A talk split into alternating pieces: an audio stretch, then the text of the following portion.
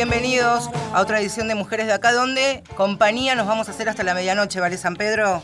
Hola, Marcela Ojeda, otro miércoles juntas para hablar de nosotras, de las mujeres y de la lucha de un movimiento que crece y crece y que no para de crecer. Y en ese crecimiento, el intento de igualdad en tantos sectores. El intento de igualdad que ya hemos atravesado el programa pasado, el miércoles, cuando vinieron legisladoras para hablar principalmente de lo que sucede puertas adentro, no del Congreso, sino de los despachos, en lo que es la rosca, la negociación. Bueno, ahora vamos a intentar comprender la lógica de los sindicatos, de los gremios, pero principalmente las conquistas y los logros de las mujeres, de los movimientos de mujeres puertas adentro de las secretarías generales. Tremendo, porque cuando uno habla de la lucha sindical, por supuesto que todo está concentrado en logros que tienen que ver con mejoras, con derechos, con hacer cumplir derechos de trabajadores y de trabajadoras.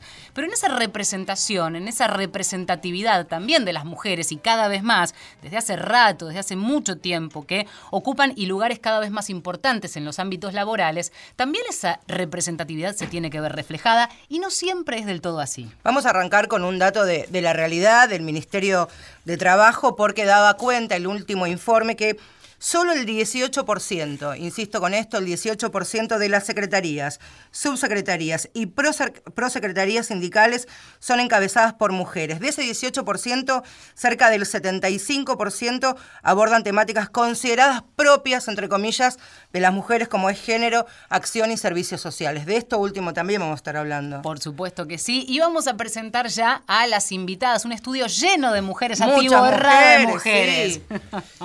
bueno, Laura Córdoba es secretaria de género del sindicato de Camioneros. Camioneros. Eh, desde el año 2007 y la primera mujer en la historia del gremio que ocupa un lugar en la comisión directiva. Un gremio que en un rato vamos a hablar, vamos a profundizar, Laura, pero que está, eh, qué sé yo, asociado con los varones por comillas, naturaleza. Totalmente, sí. De hecho, cuando me miran, buenas tardes, buenas noches a todos, me dicen, ¿vos sos de camionero? Y te miran de arriba abajo como no sé qué están esperando ver, de que, o sea, que te acoples a ella, su vestimenta, no sé, pero sí, sí, sí. Así que bueno, gracias por la invitación. A ustedes por venir. Otra de nuestras invitadas es Daniela Pantalone, que es secretaria adjunta del gremio de los aeronavegantes, tripulantes de cabinas, que un 70-72% que tiene representación en mujeres. Gracias, Daniela, por venir. ¿Qué tal? Buenas noches, chicas. Un gusto. ¿Cuánto hace que estás en el cargo como secretaria adjunta? Como secretaria adjunta soy muy nuevita, un mes. Muy bien. En la parte sindical ya llevo unos cuantos años. ¿En el rubro o más? En el rubro 25, así que imagínense. Porque hay que conocer desde adentro también. Eh, y, en esto de hacer historia, eh, también tenemos a una histórica, eh, que es Noé Ruiz, a quien damos la bienvenida y las buenas noches. Hola, buenas noches, Noé. ¿Qué tal? ¿Cómo están? Gracias por invitarme. Yo no sé si esto de histórica suena por vieja o mm. por este por lucha. Entre mujeres no, nos vamos a llamar bien. En eso no nos miramos. Secretaria de Igualdad de Oportunidades y Género de la CGT. Eh, una de las mujeres que eh, aparece en la foto. Y esto es mucho decir. Es mucho decir teniendo en cuenta que la mayoría son varones, por supuesto. Después le vamos a preguntar si incluso se pelea el espacio para salir en la foto que a los otros días puede ser tapa o portada de alguno de los diarios. También es secretaria general de la Unión de Trabajadores de, Modelaje e Imagen Publicitaria. Comenzó allí por lo menos su representación gremial. Eh, a nosotras no nos llama la atención este 18%, pero me decía algo Laura muy interesante, que esto lo transforma en pregunta fuera de micrófono, que uno tiene por lo menos una mirada prejuiciosa si se dice que el 74% de esa 18 representación sindical dentro de los gremios están en el área de género de mujeres no es menospreciar el rol y la figura de las mujeres y me respondías algo interesante que me gustaría que lo cuentes. Sí, ella me preguntaba justamente eso y que si yo no tenía aspiraciones a ocupar otro espacio dentro de la organización. Eh, obviamente que todos los que estamos en el movimiento sindical siempre queremos ocupar diferentes espacios, pero en el tema de géneros nosotros lo venimos trabajando desde todos los áreas, o sea que el espacio de la mujer nos da la posibilidad de trabajar con todo el área, con todo lo que es gremial, lo que es eh, por las actividades. Nosotros desde la organización tenemos 14 actividades diferentes. O eso se, eso se divide en lo que es logística, recolección, aguas y gaseosa. Eh, entonces yo me comunico con cada compañero, con cada actividad, eh, qué sé yo, quiero hacer algo en eh, lo que es Mar del Plata, me voy a Mar del Plata y tengo conexión con todos. Entonces que a nosotros esa, nos da esta posibilidad. muchas veces se cuestiona, perdón, muchas veces se cuestiona, no, pero siempre el área de la mujer.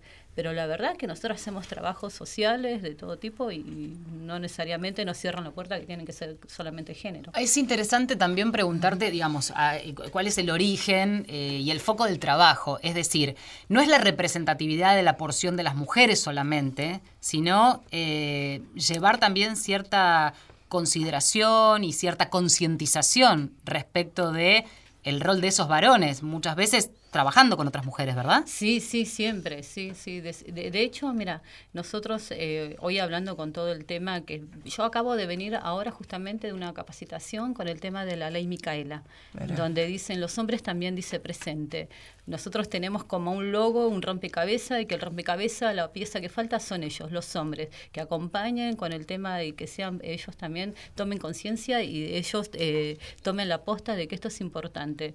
Así que yo, la verdad que vengo muy satisfecha, eh, gratamente, muy sorprendida con los compañeros, todos los que ellos aportan y cómo se dan cuenta y muchas veces uno les estima, no, esto no entiende nada, y sin embargo, nosotros venimos, eh, vamos a hacerlo no solamente en las, en las delegaciones que tenemos, que tenemos 14, sino en las 17 de, seccionales, que es en Gran Buenos Aires.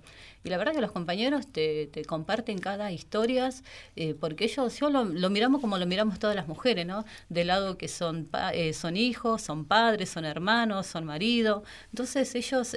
Ahora, tienen todos esos roles, Daniela, pero ¿qué pasa cuando uno intenta eh, intercambiar y que comprendan que aparte de ser padres, hijos, hermanos, somos pares, somos iguales, tenemos los mismos derechos. Eso, en, digamos, es la parte romántica y que me emociona y está buenísimo porque sé que hacen un laburo y uno lo ve incluso en las movilizaciones que han cambiado su postura con respecto a las imágenes públicas. Pero ¿qué pasa cuando tienen que entender que somos pares ellos y nosotros arriba de un camión o arriba de una seccional o adentro de, una fábrica. Sí, bueno, eso falta un poquito, pero hoy nosotras contamos en lo que es Buenos Aires alrededor de 10 eh, choferes, en lo que es la recolección y en lo que es en larga distancia. Después tenemos cargadoras, que ahora antes lo que le decían las recolectoras, los recolectores que tiran el residuo atrás, bueno, hoy tenemos cargadoras y tenemos cuatro barrenderas aquí en, que manejan los camiones. Entonces eso ya está como modificándose, pero también tenemos eh, que tener en consideración esto, la mujer argentina de por sí no elige el trabajo de chofer de por sí lo que es chofer de nuestro, lo que es camioneros, pero también contamos en Córdoba con alrededor de 600 choferes que manejan micro, en Salta un alrededor de 200 mujeres que trabajan también eh, conduciendo micros. Hoy tenemos eh, trabajadoras en el subte que manejan, o sea que lo que todavía no logramos eh, es el, el, tema de ferroviarios, no dejan manejar trenes a las mujeres. ahí hay ahora, ahora vamos a hablar, ahí tenemos un tema. Ahí es un tema todavía. Ahí tenemos un tema. Muy Daniela levanta la mano, recoge el guante. bueno, porque en realidad a nosotros, a los aeronáuticos en general, como familia, nos pasó con los pilotos. La realidad es que hay muchísimas mujeres pilotos, pero hoy por hoy en Aerolíneas Austral creo que no superan las 20. A ver, y les costó un montón llegar, y les costó un montón que las aceptaran. Eh, a ver, a fuerza de un ejercicio, como digo yo, doble. Ganarse ese pequeño lugar para poder estar con puedo asegurarles, porque vuelan conmigo, exactamente las mismas actitudes, les costó el doble. Tuvieron que hacer las pruebas el doble de bien, tener el doble de resistencia, porque tenés la resistencia y las energías que pones en lograr tu puesto, que el puesto de piloto lleva un montón de cargas horarias para llegar, un montón de inversión.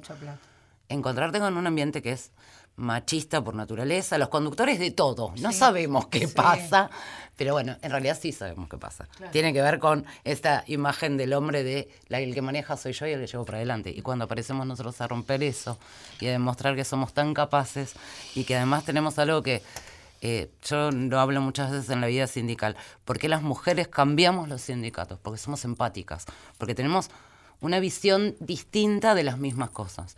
Venimos a sumar eh, y cuando no te dejan, aclaro, no es el caso nuestro, nuestra comisión directiva. En este momento somos el 50% mujeres, con lo cual está bien, pero ojo, vengo de un colectivo que el 75% de la base casi es mujeres y tuvimos una sola secretaria general mujer y hoy yo soy la adjunta.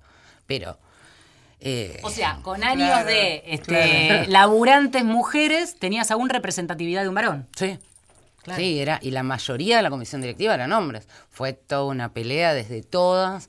También se dio desde modificaciones. Nosotros, bueno, este, el año pasado tuvimos modificación de estatuto, lo cual generó una revisión total del sindicato Puertas Adentro pero en eso tuvimos mucho que ver las mujeres del sindicato. Hablamos de las bases, el sindicato, la Federación de Camioneros, la familia de los aeronáuticos, los aeronavegantes, las bases, que pasa en las centrales obreras, en las grandes este, centrales que conglomeran, que abrazan todos los sindicatos, esto se transforma en pregunta, ¿no? Imagino que esto, en muestra pequeña, se ve magnificado, por ejemplo, en la, en la CGT en los últimos años, para tomar alguna muestra? Mira, eh, sinceramente vos sabés que yo fui quien impulsó la ley de cupo sindical junto con cuatro mujeres. Eh, nos costó mucho llevarla y muchas amenazas de los propios compañeros dirigentes en su época, en el año, en, en realidad empezamos en el 89, yo ah. trabajaba como manequén, eh, pero empecé a escribir porque la verdad estábamos trabajando un grupo de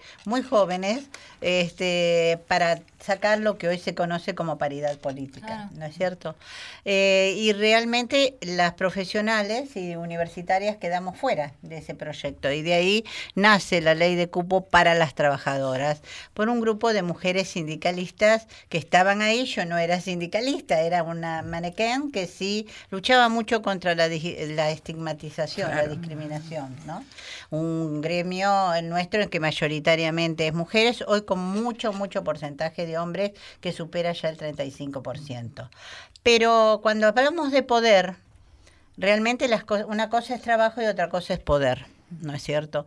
Y, sinceramente, eh, cuando hablamos de la ley Micaela, es una ley que nosotros impulsamos seriamente desde el Ministerio de Trabajo y desde espacios creados desde la central que fueron creados por dirigentes sindicales en una, en una comisión tripartita entre empresarios, empleadores y trabajadoras para generar proyectos que realmente empiecen a dar estos frutos.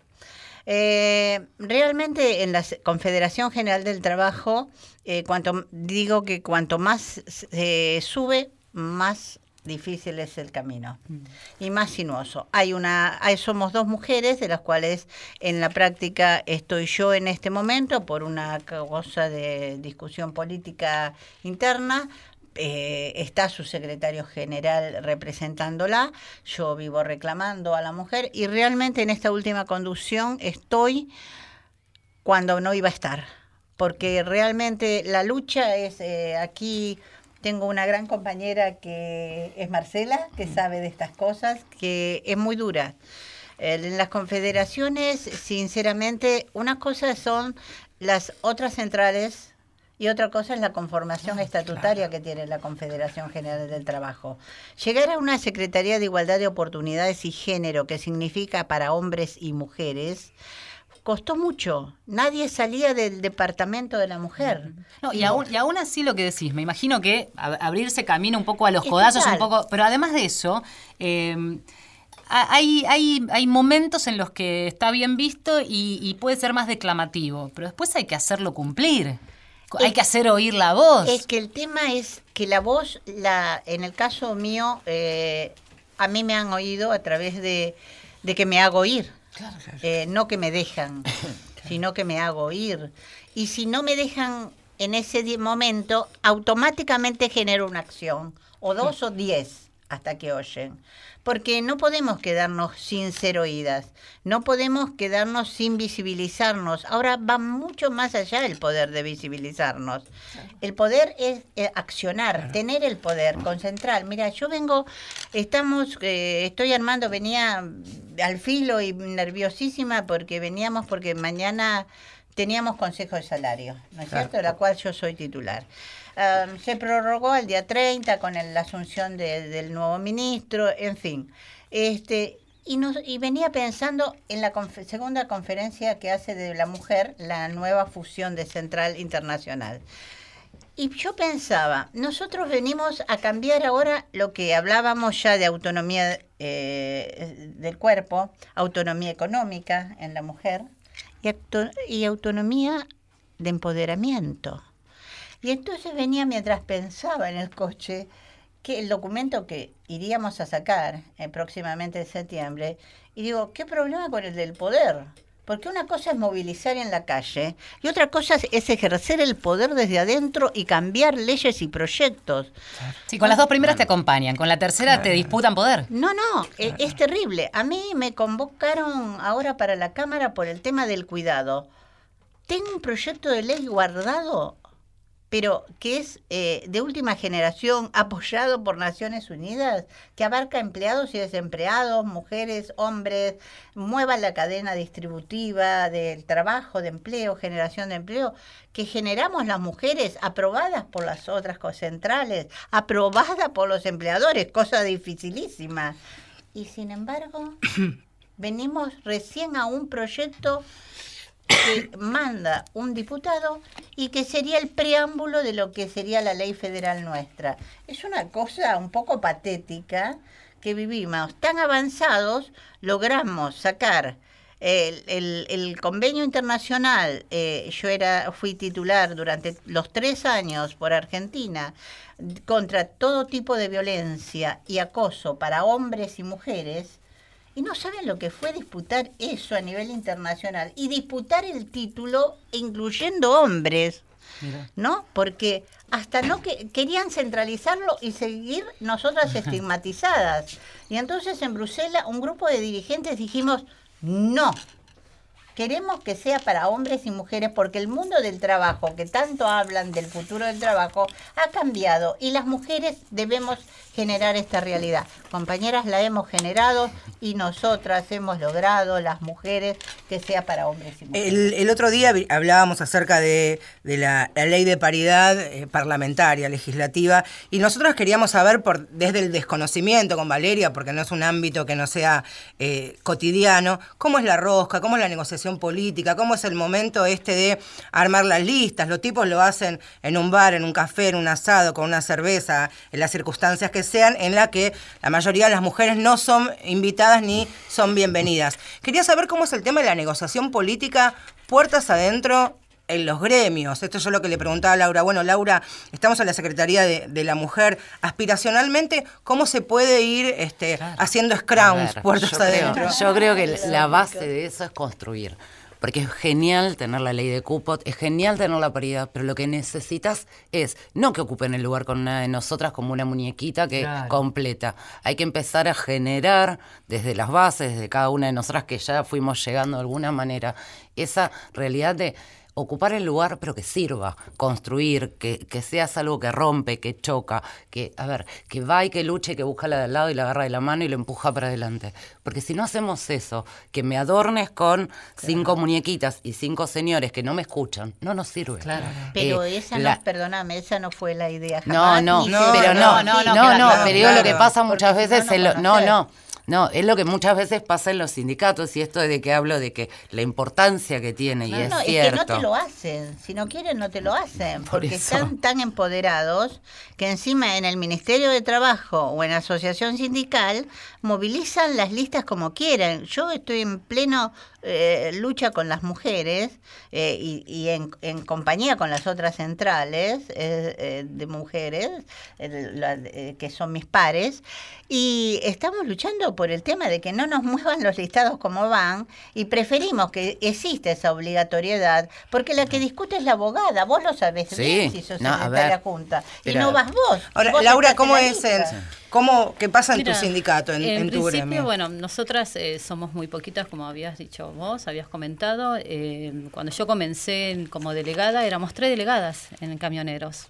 No había nadie. Hace 12 años. Hace 12 años éramos tres delegadas. Yo la verdad que si bien participaba en la organización sindical, eh, porque yo vengo de Pilar, participaba en las delegaciones de Pilar, San Miguel y Constitución, depende de donde encontraba la mayor información cuando me llamaron para cumplir el cargo de la Secretaría de la Mujer, la verdad que yo me sorprendí porque no creía que me iban a dar ese espacio. Ahora, como delegada, es decir, Sí. ahí donde uno representa a un grupo de trabajadores y Exacto, trabajadoras. sí. ¿Te escuchaban? ¿Cómo eran esas reuniones donde de repente había hombre, hombre, hombre y una mujer levantando la mano? Mira, eh, no, no hubo esas cuestiones. La verdad que no hubo que discutir mucho, porque como nosotros estamos eh, separados por actividades, o sea, Claro. a mí me tocaba por eh, la actividad logística, yo iba, consultaba, sí, lo Claro. que sí no encontraba a quién, porque no había mujeres. Entonces, Claro. ¿qué hacía? Me dirigía al Consejo de la Mujer, que estaba en acá en Avenida Colón. Cuando tenía que saber algo sobre la RT, me iba a Moreno, a, no, perdón, a Reconquista. Yo me iba buscando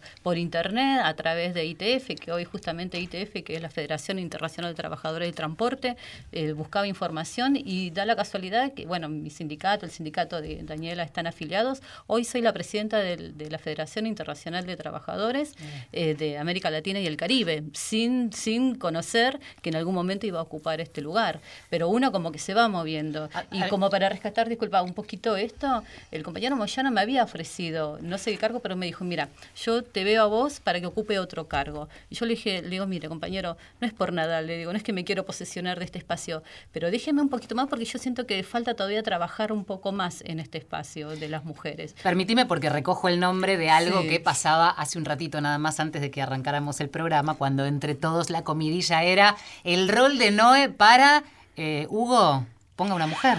Bueno, te cuento, Choco, en primera instancia mm, estoy con, con Laura y digo, qué maravilloso, ¿no? Porque eh, para mí Hugo fue un gran compañero. Sí. Fue un compañero de lucha, es, lo sigue siendo, eh, es un amigo con el cual podés dialogar. Y me acuerdo de- que él me decía, me tenés cansado con las mujeres. y entonces yo le decía... ¿Qué le decías? Pero, eh, no, no, eh, la verdad que Hugo para mí fue una experiencia, imagínate que yo no lo conocía eh, como dirigente a nivel confederación. Y para mí fue una experiencia maravillosa, este, de lo cual eh, él era abierto. Vos le decías, quiero hablar con vos. Entonces me dice, bueno, venite en cinco minutos, o venite en quince, yo te llamo abajo. Era matemático que te llamaba, ¿eh? Sí, igual, En ¿eh? el horario te llamaba. Pero no hablemos de Hugo, que divino, No, le mandamos un beso. un beso. ¿Cuál era la yo- frase yo que le digo. decías para que, porque estamos sobre, el, Bueno, sobre la tanda? como estamos, mira, te voy a decir el, el tema La frase, de Laura. para hacer la remera. Mira. Hugo, este, vos no podés mandarte de progre. Si vos no tenés un departamento, una secretaría, dame algo de en tu gremio, porque mujeres camioneras dejaste de mentir y poneme una mujer, le dije. Claro. Armá el departamento, la secretaría, yo te ayudo. Es facilísimo. Y me, di- y me dijo, me tenés cansado, pero lo voy a pensar. Va, Ahí está. ahí está. Y aquí estoy yo. Bueno, de ahí parte de la historia. Vamos a escuchar un poco de música. Estamos en Mujeres de acá hasta la medianoche. Y la música, por supuesto, que tiene que ver con esto. A ver si la reconocen. Ay, me encanta, claro. La leona. La leona, Miss una. Bolivia, claro. La misma Olivia es la que canta. Y aquí tenemos María María es el tema. Banda de sonido de esa novela que hablaba de las mujeres en los sindicatos. María María es un don, es el dueño el dolor y una fuerza que nos alerta. Una mujer que merece vivir y amar como otra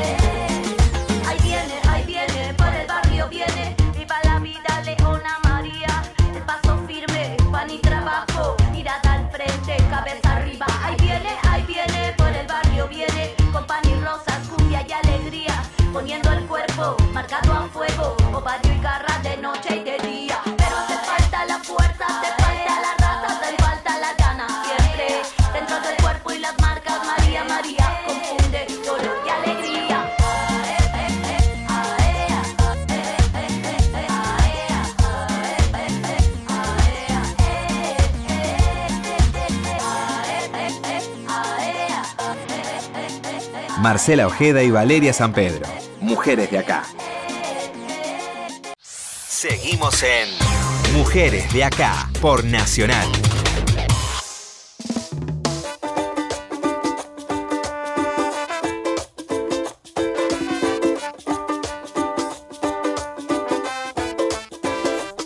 Seguimos en Mujeres de acá hablando de mujeres sindicalistas, aquellas que van abriendo espacios no solamente para su propia lucha, que se transforma y que se convierte en colectiva. Por eso tenemos tres invitadas que representan, por supuesto, todo lo que son las, las conquistas de las mujeres dentro de los sindicatos. Noé Ruiz, que es secretaria de Igualdad de Oportunidades de la CQT, es secretaria general de la Unión de Trabajadores de Modelaje e Imagen Publicitaria. Laura Córdoba, que es titular de la Secretaría de la Mujer del Sindicato de Camioneros. Y Daniela Pantalone, que es secretaria adjunta del gremio de aeronavegantes, de tripulantes de cabina. Daniela, también fuera de, micrófono contábamos anécdotas que me parece que, que sirven a modo de ilustración de lo que son las conquistas. 25 años volando, 25 años ya profesionalizada.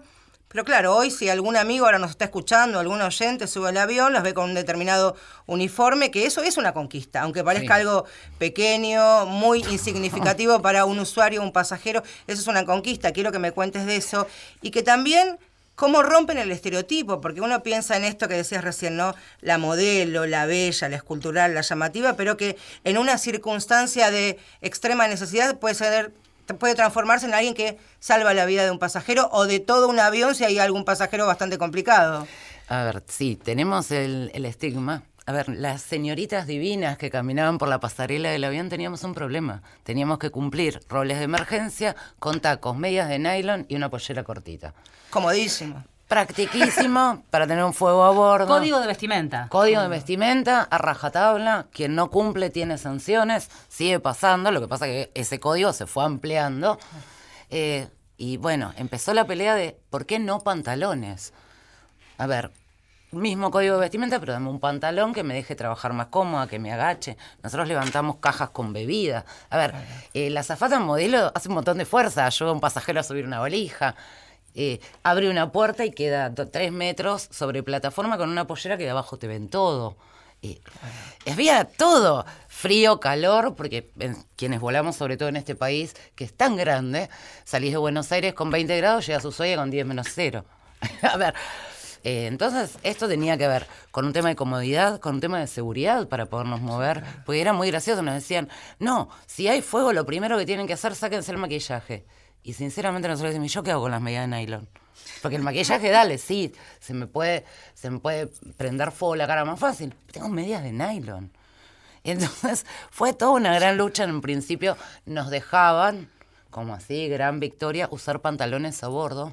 Mientras andábamos por los aeropuertos, andábamos todas en pollera, tacos divinas. Después había que montarse. Después había que sacarse toda la ropa y ponerse los pantalones y volábamos de pantalones en algún momento algunas compañeras empezaron a romper esa regla, a llegar al aeropuerto con los pantalones que usábamos de bordo, y mismo uniforme, nos llevó un montón de tiempo, nos llevó un montón de peleas, hasta en un punto la discusión había llegado a tal punto, como éramos muchas las que habíamos empezado a usar los pantalones, no nos podían sancionar todas. Pero además por una cuestión de comodidad tiene que ver con otra cosa, que es el estereotipo. Vaya un saludo para Babi Echecopar sí, con el dedo central alzado.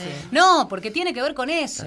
O sea, ¿por qué una pollera y medias de nylon? Porque había que parecer señorita, porque eventualmente había que seducir eh, en el sentido quizás eh, al, cliente, pensado en esos términos, pero de todos modos. Bueno, una de los a ver, uno de los grandes problemas que teníamos, y miren a qué nivel llegó el tema de la lucha de las mujeres a bordo, es la carrera aeronáutica, sos azafata, tripulante de cabina, y después cuando de sos comisario. En aerolíneas durante años, las mujeres solo podíamos ser lo que todo el mundo conoce como azafata, y los hombres entraban directamente al cargo superior. Eh, pero ¿Eso lo modificaron ustedes también? Eh, no, ya hace unos cuantos años más. Yo cuando entré, a ver, eso lo primero sería creo en el 84. Pero miren, a ver, y en todo eso fue todo un proceso. Hoy por hoy ese proceso se da por escalafón, pasando exámenes y demás. O sea, vos entrás en la base de la pirámide y vas ascendiendo, pero tenemos el otro problema que nos estigmatiza tanto a nosotros como a los hombres. Nosotros tenemos compañías que no toman hombres en la cabina. Porque todavía hoy. Todavía hoy. pasa en Andes. Igual. Dani, disculpa, ¿no? Que muchas veces se toma como el tripulante de cabina como que la que sirve la comida, Por eso todo mismo. Claro. pero tiene un valor mucho más importante que es velar por la seguridad de todos los Claro. pasajeros, que eso no se dice y de eso no se habla, ¿no? No. Bueno, tiene- hace, Hablanos del entrenamiento. hace Sí. unos años. Perdón, quiero tenía- volver a lo de Andes. Sí. Que los varones no, no pueden estar. No tienen cabina, no tenemos tripulantes de cabina varones en Andes. Es más o menos como lo que decíamos recién, de que la fraternidad no acepta conductoras Sí, mujeres. sí. Bueno, nosotros lo tenemos invertido. Y para nosotros es tan grave una cosa como la otra, porque nos estigmatiza a todas. Y porque son víctimas del mismo sistema, Exacto. en definitiva. Exacto. Con lo cual, a ver, toda esta discusión y todo lleva eh, que la divina sonrisa, el maquillaje perfecto, el estar con el peinado tirante, que todavía hoy se mantiene. Nosotros ahora, por suerte, tenemos un grupo de chicas jóvenes que están empezando a plantear algo que es fundamental. ¿Por qué tengo que usar tacos? ¿Por qué tengo que volar maquillada? Cambiaron la, eh, la altura de los tacos. Cambiaron la altura, eh, antes eran mucho más altos, después nos fueron ensanchando un poco el taco, ahora tenemos un taco más intermedio. Este, a ver, vamos progresando, pero esto tiene que ver, como nosotros decíamos, vos lo obligás al hombre a maquillarse a... No, ¿por qué tengo que volar maquillada yo? A la mujer le, le agregan el plus de la estética. Totalmente. Para Decía algo nosotros- interesante el Laura acerca de cuál es el laburo, digamos, cuando más allá de servir el, el vino, la gaseosa, la cena, el laburo de verdad, digamos, cuando hay que remangarse eh, a ver, literalmente. atender a un pasajero con un palo cardíaco gordo, un pasajero con una CB, eh, por suerte se poco, un fuego en un baño, un fuego en un horno. Nosotros todos los años, una vez al año, para nosotros es obligatorio hacer lo que nosotros llamamos recurrent. Es la semana donde nosotros cumplimos procedimientos de emergencia en mockups y hacemos RCP. A ver, nosotros tenemos toda una carga que yo me acuerdo que tenía, había un lema hace un tiempo que decía, además de sonreírte, puedo salvarte la vida. Claro, eso. Claro. El Eh, estereotipo de... Era, Claro. pero es Era terrible. terrible. Yo estaba pensando en eso y pensaba cuánto nos costó a las mujeres que estábamos peleando en un ministerio y después con otra con otra gobierno en este en el ministerio por el tema de las mujeres choferes de colectivos que vos recién mencionaste Laura. sí.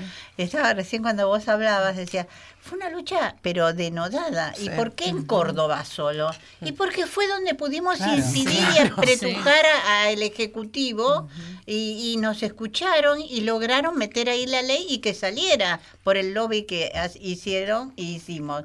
Pero la- realmente el, ese empoderamiento, si no siempre te encasillan en todas actividades de cual. Ahora, estereotipos. Sí. No, eh, aprovecho lo que lo mismo que le preguntaba a Laura hace un ratito a- acerca de lo que ya estás contando, pero para Sí. ampliarlo. Dime. Porque vos que tenés años en esas mesas chicas de una central sindical, en donde vos decías, bueno, me hago ir, ahí queda claro, ya lo contaste, pero también hay otra cuestión de, de- de poder numérico, en donde el tema que podés traer, cuando hay una reunión donde se ponen sobre la mesa inquietudes para debatir, hay un orden del día, como en cualquier reunión, hasta de producción en la radio cual. o donde sea, vos traes tus inquietudes y cuando la mayoría no entiende por la cuestión de género, es, es más difícil incidir en esa reunión y hacerse... Por supuesto, por eso hablé siempre de las acciones.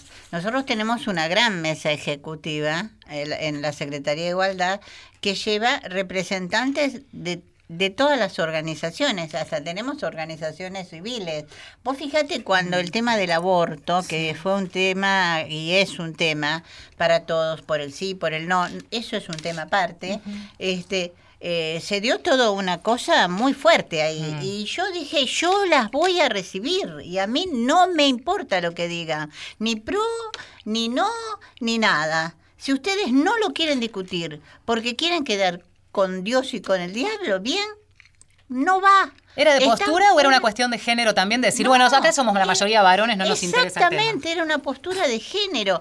Vos- no era no era una cosa ni siquiera religiosa ni ideológica. O de no entender, ¿No es cierto? Mira, De no estar al no, la comprometerse, ¿no? comprometerse, porque en esto hay que ser sincera.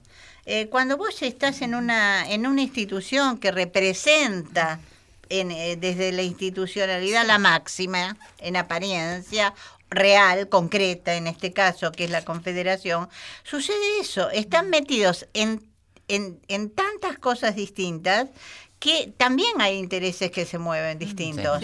Hay intereses de laboratorio. Cuando yo les planteé la discusión, basta de mentir. Este es un negocio de los laboratorios. Basta de usar a las mujeres. Entonces se agarraban Cuan- la cabeza de que que vinieras sea- a plantear algo que ni se les Claro. ocurría debatir en la puerta de la y central. cuando sindical. yo planteé el tema de los laboratorios, Dios mío lo que dije, la palabra justa dije, Claro. ¿no es cierto? Entonces cuando logré meter todas las agrupaciones dentro de la CGT y pedí que no hubiera ninguna custodia, no quería hombres dentro de la CGT y que las Estamos hablando que Noé, como para ponernos en, palabras concretas, fue la encargada de abrir la puerta a compañeras representantes de la campaña nacional por el De derecho todas. a- al aborto. De todas. Y, y yo les decía, y si hay compañeras, y tenemos que llegar a ser inteligentes las mujeres, porque justamente por lo que me preguntaba, porque nuestra unión, no importa lo que pienses de pronto desde la central que representás, importa que nosotras tengamos una concepción unida en la acción, si no, nunca vamos a llegar al poder real. Siempre, cuando yo voy por, los, por las provincias, haciendo charlas, seminarios, debatiendo, incidiendo por las listas. ¿Por qué no hay dirigentes sindicales en las listas? Yo no hablaba por mí, hablaba, a ver, muchachos, empiecen a afilar el lápiz.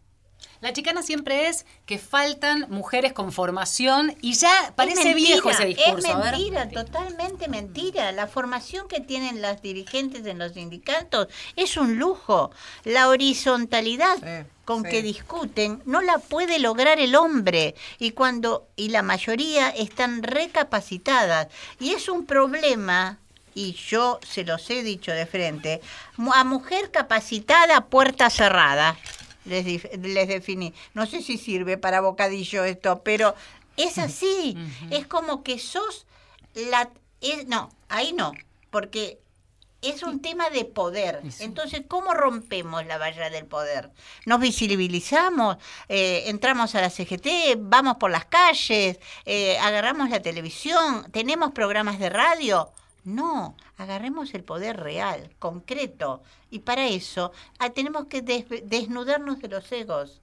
No me importa si sos adjunta, si, si vos no tenés trabajo, pero trabajás en lo que podés. Me importa que pensemos que tenemos que hacerlo porque necesitamos una sociedad más justa para todas. No nosotras siempre en el segundo plano. No nosotras siendo digitadas. A vos entrás y vos no entrás.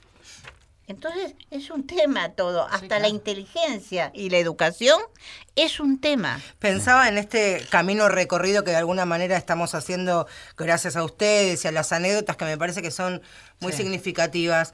Me acuerdo cuando Susana Rueda, la única mujer hasta ahora que estuvo en la cúpula de la CGT, hay una anécdota y te pido que, que le des el detalle, que estaba el triunvirato de la CGT y comenzó el momento de, en el histórico edificio de la calle Sopardo, de la distribución de las oficinas.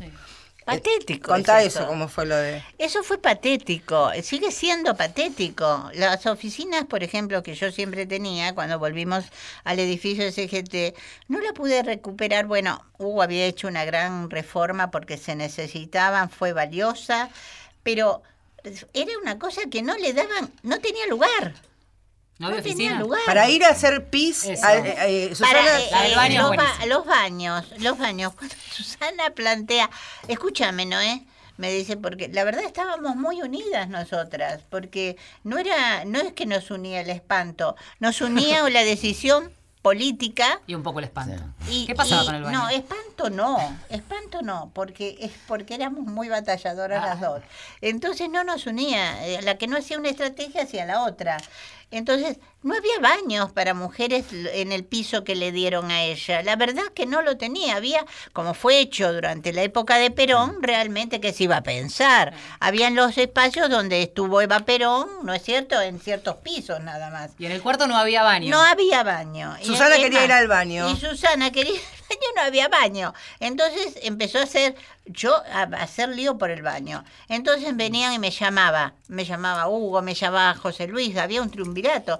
Entonces yo este, eh, les decía, tiene absoluta razón, hagamos un baño porque lo necesito yo también, todas las mujeres que vengan, o no van a venir más mujeres. Claro.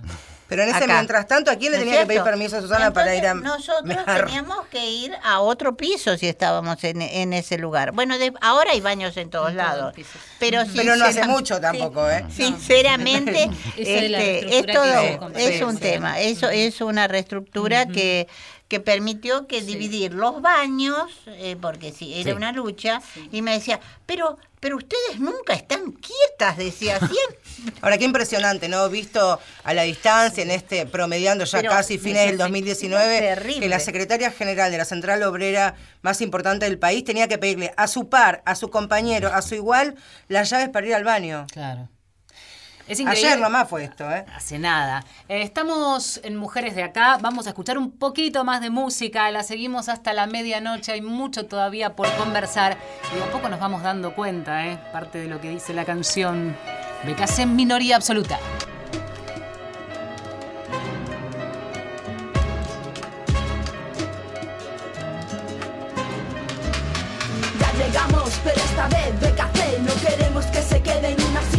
Sino que entre en tu cuerpo como una vieja lima, que te raspe el corazón y salga tu rabia apuntando al dolor que le producirá al Estado.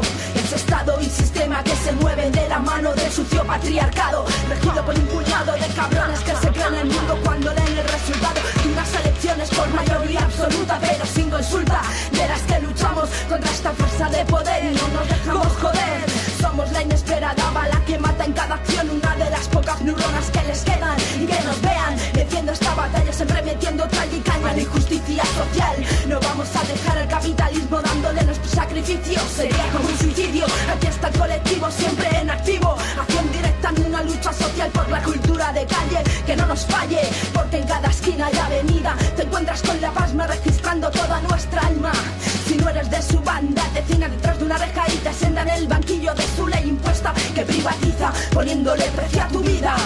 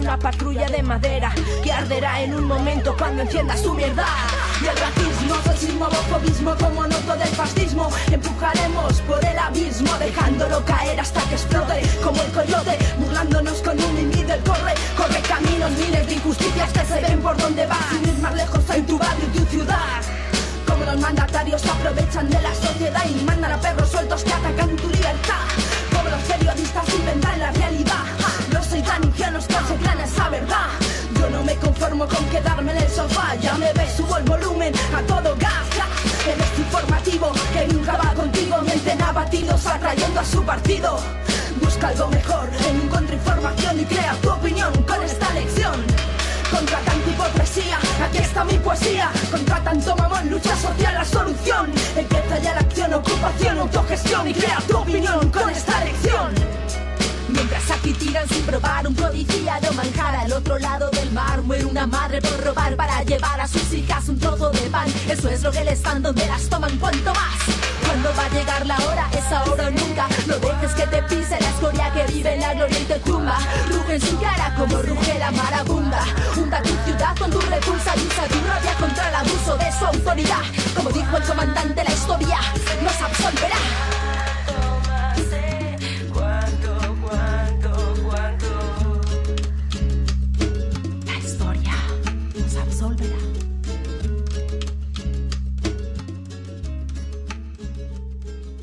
Seguimos en Mujeres de Acá por Nacional.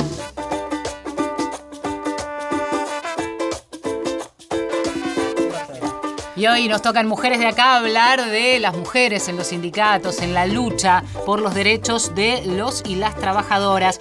En... Hoy tenemos tres invitadas, pero hay otras en la lista que nos han quedado afuera y que también trabajan. Algunos de los nombres nada más que nos apuntamos. Graciela Jerez, eh, del área metalúrgica, delegada gremial de planta. Claudia Lázaro, secretaria de género del Sindicato de Curtidores. Ana Cubilla, secretaria general de SUOR, el Sindicato de Obreros Rurales de Misiones. Andrea Herrera, delegada de la sección General Rodríguez del Sindicato de Lecheros. María Elena Isasmendi, de la Asociación Minera. Y otros gremios donde también. Imagínate un minero y que venga de repente una delegada sindical. Imagínate, y vamos un poquito de, de años atrás en el eh, hablar de, de las docentes, donde su mayoría, por supuesto, tienen representación gremial en las mujeres. Marta, Fa- Marta, Marta Maffei y antes, por supuesto, Mari Sánchez, cuando tuvo los ovarios bien puestos y encabezó ese histórico reclamo de, de, los, de nuestros maestros con la histórica carpa blanca frente al Congreso. Y fue diputada. Es una cuestión, ¿no? Y volvemos a vos, que sos la histórica, no, te nos no es por eso. Digo por lo de la foto que los pensaba. estereotipos. Sí. yo. Ex modelo también, claro. eso quería darles Claro. ejemplo. Mira, eh, hoy la actividad logramos por fin lo que me propuse en el primer mandato. Yo sufrí el estereotipo y lo sufro aún en CGT, por ejemplo. Y Imagínate, a mí me dieron un reconocimiento eh, como mujer por determinadas eh, cosas que realicé realmente en la actividad en el mundo del trabajo. Pero el estereotipo lo sufrí a morir. Pero mi organización fue la, pie- la piedra fundamental de bajar los estereotipos. Fuimos, hicimos campaña con los organizadores de evento, Pedi- pedimos el XXL en su momento y metimos la ley primera detalle Mirá. que la sacó Magdalani que hoy está al frente eh, de una unidad distinta, ¿no es cierto? Bueno, Secretaría de Inteligencia. Sí, totalmente. Fíjate vos, le rompimos la cabeza, se la quebramos en cuatro hasta que salió una ley de talle que hoy está eh, ayornando, digamos, una nueva ley de talle que se está ayornando. Logramos, logramos desde la organización poner mujeres que cuando empezó, y no hay que hacer nombre de, de diarios, pero lo quiero decir, porque realmente, primero que me llevo muy bien con todos, porque yo vengo de un sector muy afín y aparte estoy ligada a ellos, este, y decíamos, por favor, no pongan mujeres reales porque empiecen a ver a los de- en los Claro, desfiles, sí. porque por eso no quise decir yo el nombre, sí. este, porque es mentira. Yo también era real con 49 kilos, Claro. porque en la alta costura en el mundo y acá te exige que seas la percha del vestido. Tenés que vender el vestido, no venderte vos. Entonces, hasta que se entendió eso, hoy estamos trabajando con tecnología, con mujeres con vitiligo, con hombres con, Sí, con claro. Sí. psoriasis, en sillas de ruedas. Y esta fue la lucha de la organización, una moda y un mundo para todos, más igualitario. Vos sabés que nos quedan cuatro minutos nada más para, para cerrar. A mí me gustaría, y les propongo... ¿A cuál nos afiliamos? no, porque dimos, dimos, dieron cátedra de lucha. A mí me parece que usaría estos tres minutitos finales para que cada una diga cuáles son este, ahora las metas, ¿no? Porque queda tanto por hacer. Entonces, ¿qué se están proponiendo? ¿Para dónde va Aeronavegantes? A ver, nosotros como primer paso, Natalia Fontana, gran referente Sí. también, que es nuestra secretaria de género, nosotros tenemos la suerte de haber avanzado muchísimo en lo que es plan vincular, en el reconocimiento igualitario de hombres y mujeres para que tengan adopción, el tiempo que corresponde, extender los plazos de licencia por paternidad y maternidad, o sea, hacer que todo sea igual para todos, incluir eh, chicos gay, lesbianas, eh, compañeras, compañeros, sin importar cuál sea su condición, para que puedan generar y llegar a ese objetivo que es tan básico en muchas cosas como es criar una familia con las condiciones que corresponden. Igualdad de oportunidades. ¿También camioneros? También, bueno, la igualdad principalmente y también eh, convocar a las compañeras trabajadoras que no tengan miedo de si quieren ser choferes, si quieren ser clarquistas. Tenemos clarquista en alguna empresa, pero otras compañeras como que no se animan, que pierdan ese miedo de que también ese trabajo es solo para hombres. Y sobre todo, bueno, la igualdad y la equidad para todos. No hay igualdad sin equidad. Así que, y bueno, llamar a la concientización, sobre todo a los compañeros, a los que estamos representando, el tema de violencia de género, que es lo que estamos trabajando fuertemente. No, en tu caso también la representatividad a nivel central, sindical. ¿Cuáles serían los desafíos? Eh, partiendo del derecho igualitario, que es el corazón y la madre de todo lo que dijimos, y, y pensamos, creo, las tres, porque sabemos que lo estamos trabajando, eh, estamos, en, eh, sinceramente, asumiendo la economía del cuidado, que no la asume nadie. Queremos decir que somos eh, esto, lo otro, y nadie asume una economía del cuidado y la economía del conocimiento, porque el mundo que se viene necesitamos dejar a los jóvenes y a las jóvenes con conocimiento, con apertura, no teniéndole miedo a la rotación, a la constante formación. Por eso, eso es justicia social. Tenemos que trabajar para lograrlo. Yo creo que está todo dicho, aunque nos quedaríamos un rato más. Claro, una horita más. ¿Una horita más? No, pero estamos llegando a la medianoche, hay que ir a Hay dormir. que ir a bajar revolución. claro.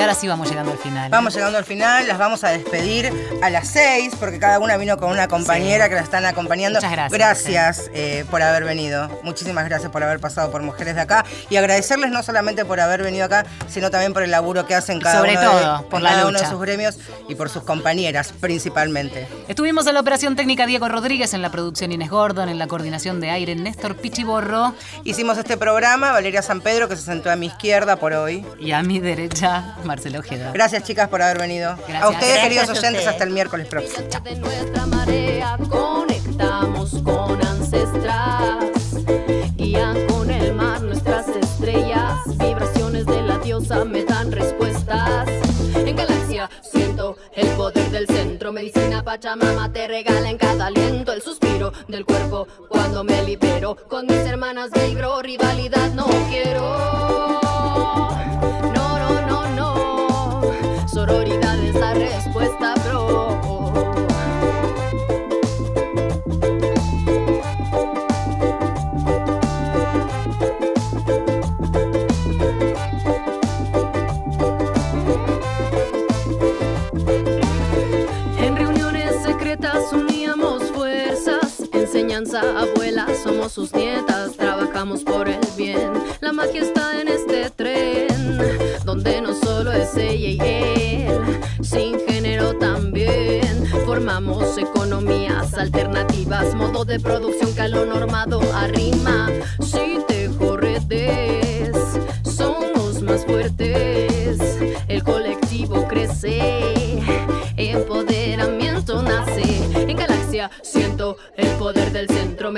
Pachamama te regala en cada aliento el suspiro del cuerpo cuando me libero. Con mis hermanas vibro, rivalidad no.